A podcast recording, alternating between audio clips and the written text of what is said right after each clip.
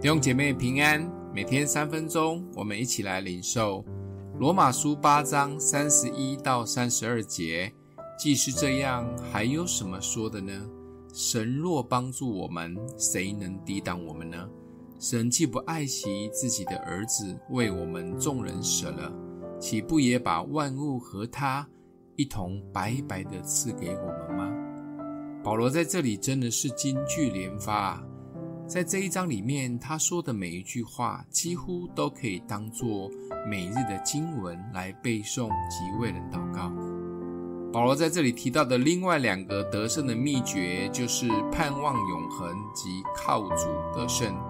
神如果爱我们到都可以把独生爱子给我们的地步，其他的事情他还会在意吗？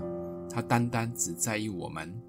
最后，保罗再一次的鼓励我们：没有什么可以让我们与主的爱隔绝，因为神是不会改变的，改变的永远是我们。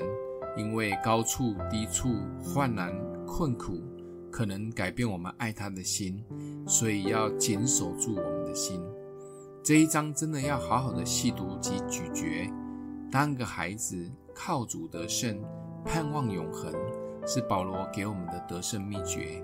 特别当我们处在患难困苦中，依然可以站立得住，这就是天父给我们的特权及恩典。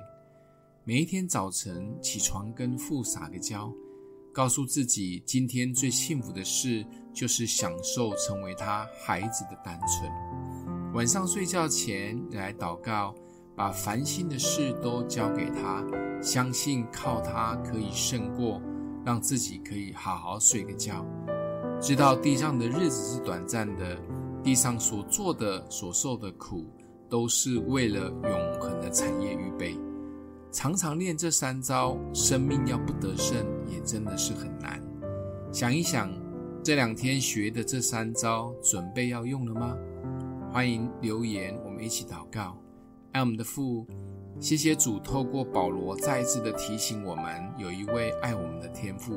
帮助我们更多依靠你，也专注在永恒的盼望中，每一天都有喜乐的心面对一切的困难。